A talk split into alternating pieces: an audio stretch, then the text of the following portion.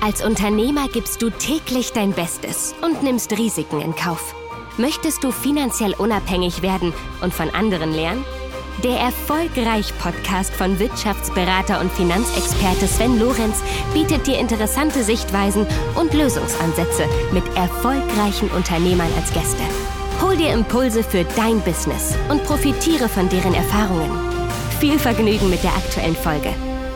Hallo und herzlich willkommen zu einer neuen Folge hier im Erfolgreich Podcast.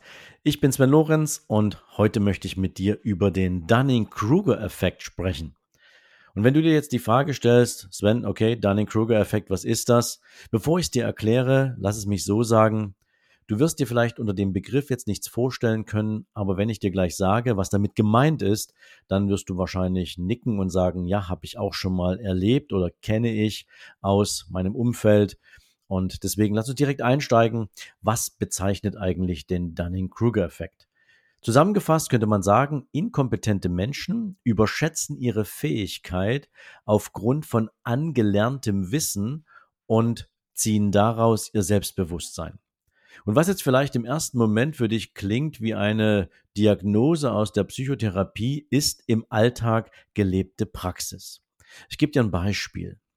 Menschen lesen etwas in einem Buch zu einem Thema, das sie interessiert. Egal, ob du jetzt beispielsweise ein Buch liest von Dale Carnegie, zum Beispiel Sorge dich nicht lebe oder wie man Freunde gewinnt, oder ob du Bücher liest von Tony Robbins, zum Beispiel das Robbins Power Prinzip oder Grenzenlose Energie oder Unshakable, oder was auch immer du für Bücher liest von John Strelecki und wer weiß, wen es noch alles gibt, der für dich vielleicht in deiner, in deinem Buchregal steht. Und es passiert dir immer wieder und mir passiert es auch, dass ich diese Bücher lese oder überhaupt Bücher lese und oftmals einfach nur nicke. Still vor mich hin nicke, weil ich sehe, okay, ich verstehe entweder den Inhalt oder es deckt sich mit irgendeiner meiner Erfahrungen und ähm, ja, ich kann zu den Inhalten nur zustimmen. Das Interessante ist, dass es viele Menschen gibt, die sich Wissen anlesen und plötzlich der Meinung sind, dass sie dieses Wissen nur an andere weitertragen müssen, weil sie es verstanden haben und sich in diesem Moment für einen Experten in diesem Thema halten oder zu einem Experten in diesem Thema machen. Und ab diesem Moment sprechen sie darüber und belehren andere Menschen mit den gelernten Inhalten, ohne auf irgendwelche praktischen Erfahrungen oder Beweise für deren Wirkungsweise zurückzugreifen. Am einfachsten lässt sich das zum Beispiel demonstrieren, wenn du dir mal anschaust, wir haben jetzt ähm, in einer, wir leben jetzt in einer Welt, wo es zum Beispiel seit Ende letzten Jahres immer wieder Diskussionen um das Thema künstliche Intelligenz, JetGPD und dessen Anwendungsmöglichkeiten geht. Und plötzlich schießen KI-Experten aus dem Boden wie Pilze. Vorher gab es überhaupt keinen Menschen, der zumindest öffentlich irgendetwas zu künstlicher Intelligenz gesagt hat oder zu dessen Anwendungsweise oder den Möglichkeiten, die sich daraus ergeben. Und plötzlich findest du im Internet eine unglaubliche Vielzahl an sogenannten JetGPD-Experten oder Experten für künstliche Intelligenz. Und wenn du dir jetzt zum Beispiel mal auf LinkedIn deren Vita anschaust, dann waren viele von denen vorher was ganz anderes. Sie waren vorher irgendwelche Marketingberater, sie waren vorher irgendwelche Life-Coaches oder sie waren Business-Coaches oder sonst irgendetwas. Und plötzlich haben sie irgendwelche Inhalte zu diesem Thema aufgenommen, verstehen sie und denken, dass sie ab diesem Moment für andere als Experte fungieren können, bieten damit ein Business an und Natürlich sorgen sie dafür, dass Menschen, die sich mit diesem Thema jetzt auseinandersetzen wollen, gegebenenfalls dieses Wissen bei ihnen einkaufen. Auch wenn es nicht fundiert belegt ist, auch wenn dieses Wissen durch persönliche Anwendung noch keinen wirklichen ja, Proof of Concept hat. Und eine Branche, in der dieses Phänomen extrem häufig auftritt, ist eben dieses Experten-, Berater- und Coaching-Geschäft. Und so zeigen zum Beispiel auch unglaublich viele Investment-Coaches, ja, in verschiedensten Programmen irgendetwas, was sie an eigenen Erfahrungen im Bereich von Geldanlage gemacht haben, wo sie sich Wissen angeeignet haben und wo sie dieses Wissen angewandt haben. Aber diese Erfahrung nehmen sie eben nun einfach nur dafür her, um plötzlich Ausbildungs- oder Coaching-Programme damit zu entwickeln. Das Interessante ist, dass es zwar irgendwelche Erfolge gibt, die sie damit erzielt haben, aber auf der anderen Seite das gesamte Grundlagenwissen, was für die individuelle Anwendung dieses Knowledge, dieses Wissens erforderlich ist, gar nicht besitzen. Viele elementare Notwendigkeiten bleiben eben immer noch vor der Tür. Das gesamte Grundkonzept und das Verständnis von vielen Dingen, die Märkte beeinflussen, haben sie nie gelernt, sondern sie haben nur Ergebnisse produziert aus etwas, was sie vorher mal selbst ausprobiert haben. Daran ist grundsätzlich nicht wirklich etwas verkehrt. Aber wenn ich mir anschaue, wie viele verschiedene Tradingkurse es aktuell gibt, wenn ich mir anschaue, wie viele Menschen jetzt versuchen, da draußen diese Sehnsucht von einer großen Masse in Bezug auf finanzielle Freiheit durch irgendwelche halbseitigen Investment-Coachings oder ähnliches zu bedienen, ja, und vielleicht nur auf einen ganz kleinen Bruchteil ihrer eigenen Erfahrungen zurückgreifen, ohne das Gesamtbild jemals wirklich überblickt zu haben und welche Einflussfaktoren es darauf gibt, dann kann das natürlich jemanden, der sich so gar nicht auskennt in diesem Bereich, schnell zu so einem hoffnungsvollen Anker werden und ja, dann bucht man halt so ein Coaching und dann ist man nachher relativ schnell ernüchtert, weil es eben nur diesen einen Weg gibt, über den dort gesprochen wird und der wiederum nur auf die Erfahrung einer einzelnen individuellen Person zurückzuführen ist. Und wie gesagt, es muss nichts Verkehrtes dran sein. Aber wenn wir mal das Thema Investmentstrategien nehmen, wenn wir mal über dieses Thema sprechen, dann gibt es eben noch ganz viele andere Faktoren neben Trading oder neben irgendwelchen Bitcoin-Trading-Geschichten oder sonst irgendwelchen Sachen, die dazugehören. Zum Beispiel ein ganzheitliches Verständnis, wie Märkte funktionieren. Egal, ob du dir einen Kryptomarkt anguckst, der eben nicht reguliert ist, der seine eigene Wahrheit hat, der seine eigene Entwicklung hat, der stark getrieben ist, zum Beispiel durch das Verhalten der Menschen in diesem Markt oder eben beeinflussbar ist durch irgendeinen Tweet von irgendjemandem, der eine hohe Marktdurchdringung hat. Denk mal dran, als Elon Musk sagte, Tesla kann man jetzt auch in Bitcoin bezahlen. Plötzlich kriegte der Bitcoin einen riesen Höhenflug. Ein paar Wochen später war davon nichts mehr zu hören. Da sagte Elon Musk, naja, vielleicht machen wir das doch nicht. Und schon brach der Kurs des Bitcoins wieder ein.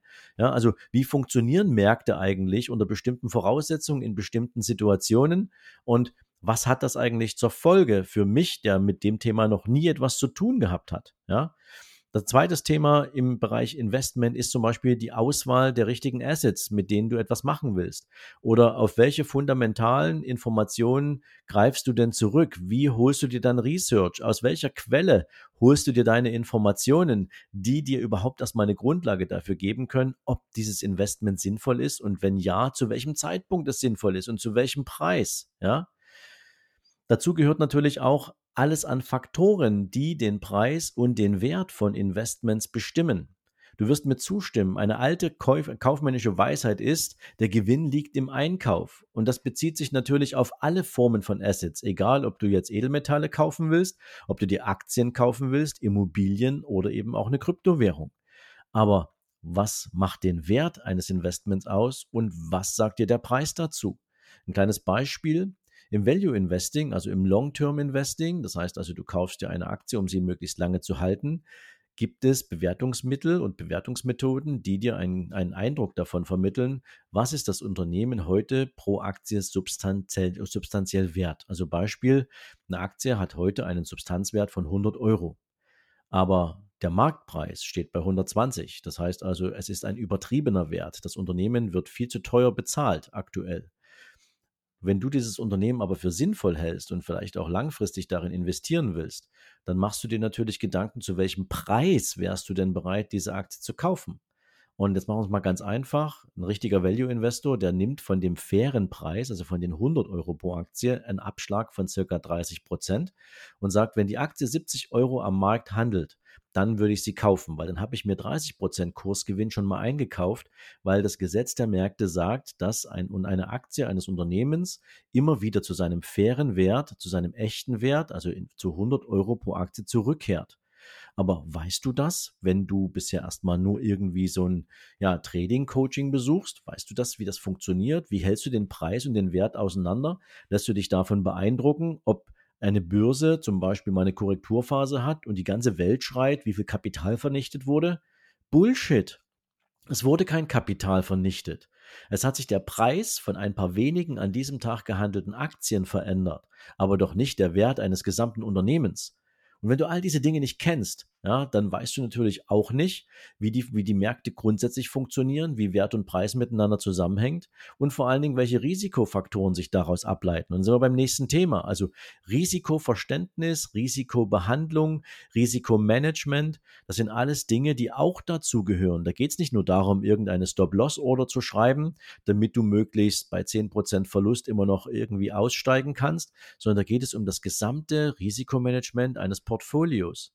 Ja, und wenn du das alles bei einem Coach oder bei jemandem, der dir das vermitteln will, nicht hast, dann musst du dir natürlich die Frage stellen, ähm, kriege ich hier wirklich alles, was ich brauche, um eine saubere Investmentstrategie aufzusetzen?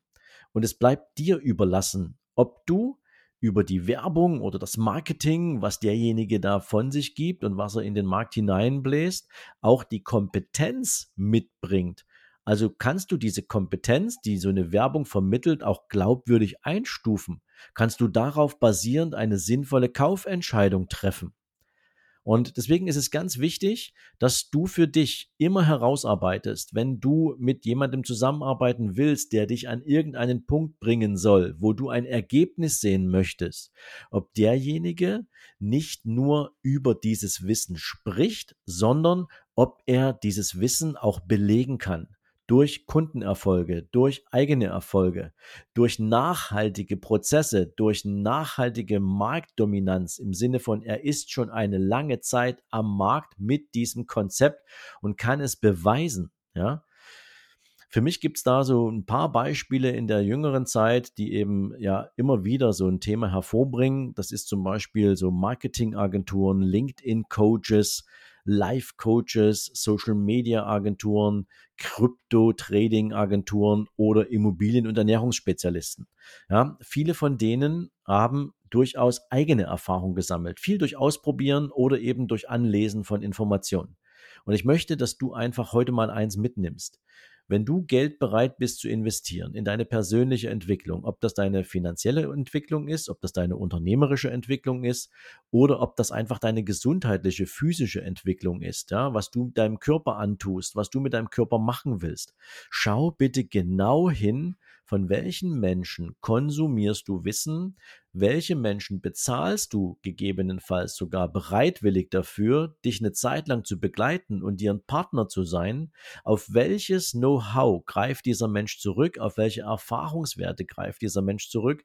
Das gilt im Übrigen auch für Unternehmen grundsätzlich, ja.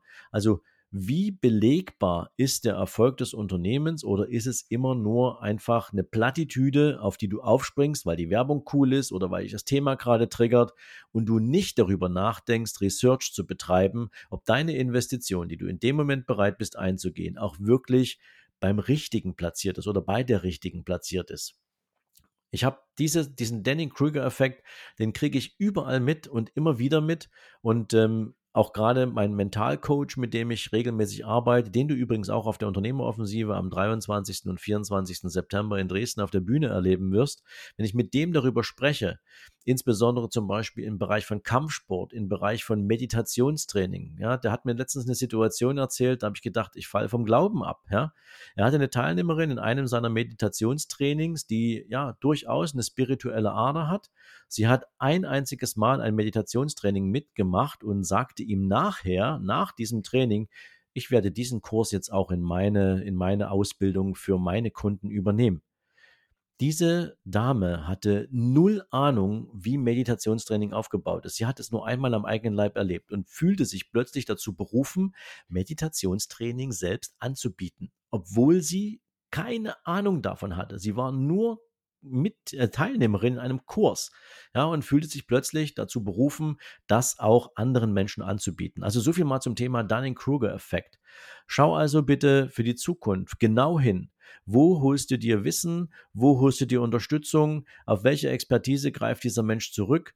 Denn am Ende des Tages sind all diejenigen, die wirklich was drauf haben, all die Menschen, die wirklich etwas Gutes für dich tun können, die, die nachher oftmals die Scherben von denen einsammeln müssen, die basierend auf diesem Dunning-Kruger-Effekt viel Schaden angerichtet haben und ich spreche teilweise auch aus eigener Erfahrung und ich spreche aber teilweise auch aus der Erfahrung von vielen Menschen, die zu uns in die Begleitung kommen, wo wir zunächst erstmal sortieren müssen. Also was ist richtig, was ist falsch, was ähm, ja, kann man verwenden, was passt eigentlich überhaupt nicht zusammen. Und das ist viel Aufklärungsarbeit, die unglaublich viel Zeit frisst, neben der negativen Erfahrung, die die Grundlage ist, um dann weitermachen zu müssen oder zu können. So viel mal zum Thema Dunning-Kruger-Effekt. Ich hoffe, ich konnte dich ein kleines bisschen abholen und dir zumindest mal eine Idee geben, warum es wichtig sein kann, dich mit so einem Thema auseinanderzusetzen. Wir hören uns nächsten Donnerstag, wenn wir das nächste spannende Interview für dich haben. Bis es soweit ist, bleib natürlich erfolgreich und gesund. In diesem Sinne, mach's gut. Ciao, ciao, dein Sven.